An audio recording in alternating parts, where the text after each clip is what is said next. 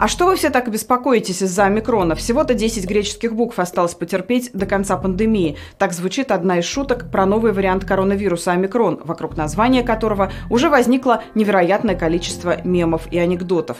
Откуда взялось само название омикрон? Во Всемирной организации здравоохранения пояснили, что им пришлось перепрыгнуть через две буквы «ню» и «кси». Дело в том, что по-английски словосочетание «новый вирус» с указанием его названия звучало бы как «ню-ню». Ну а в русском языке слово слово «ню» тоже имеет определенные ассоциации и совсем не из области вирусологии. Что же касается буквы «кси», то ее от греха подальше тоже решили пропустить, чтобы избежать недопонимания тех, кто говорит на китайском языке. Си – распространенная китайская фамилия, не говоря уже о том, что и лидера КНР зовут Си Цзиньпинь. В результате остановились на названии «Омикрон», но и оно для носителей разных языков оказалось наполнено самыми разными ассоциациями. Например, французам в нем слышится фамилия действующего президента президента Эммануэля Макрона. «О, Макрон!» можно воскликнуть от досады или, напротив, в порыве любви к лидеру.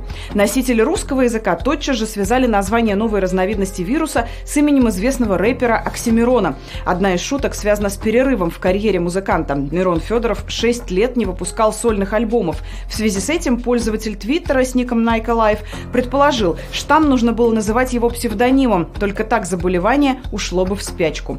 По ироническому совпадению, первым сольным треком Оксимирона, записанным после большого перерыва, стала песня «Кто убил Марка?». Пользователи стали шутить, что героя погубил вирус. Итальянцы вспомнили научно-фантастическую комедию под названием «Омикрон», в которой инопланетянин отправляется на Землю, чтобы узнать о наших слабостях, захватить планету и установить новый мировой порядок. Сторонникам теории заговора это словосочетание должно быть хорошо знакомо.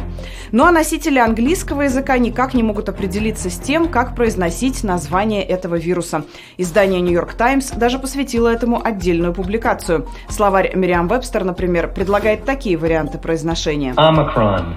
Омикрон. Именно так это название произносят во Всемирной организации здравоохранения. Омикрон. В то же время новый Оксфордский словарь предлагает другой вариант произношения омикрон.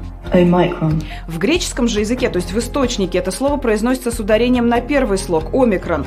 Впрочем, в конце концов, разница в произношении далеко не самая важная в истории с этим вирусом. Главный вопрос – насколько опасной будет новая мутация, и не окажемся ли мы, как говорится, снова в начале игры. Главное, чтобы за О маленькой, то есть омикроном, не пришла омега, то есть О большая.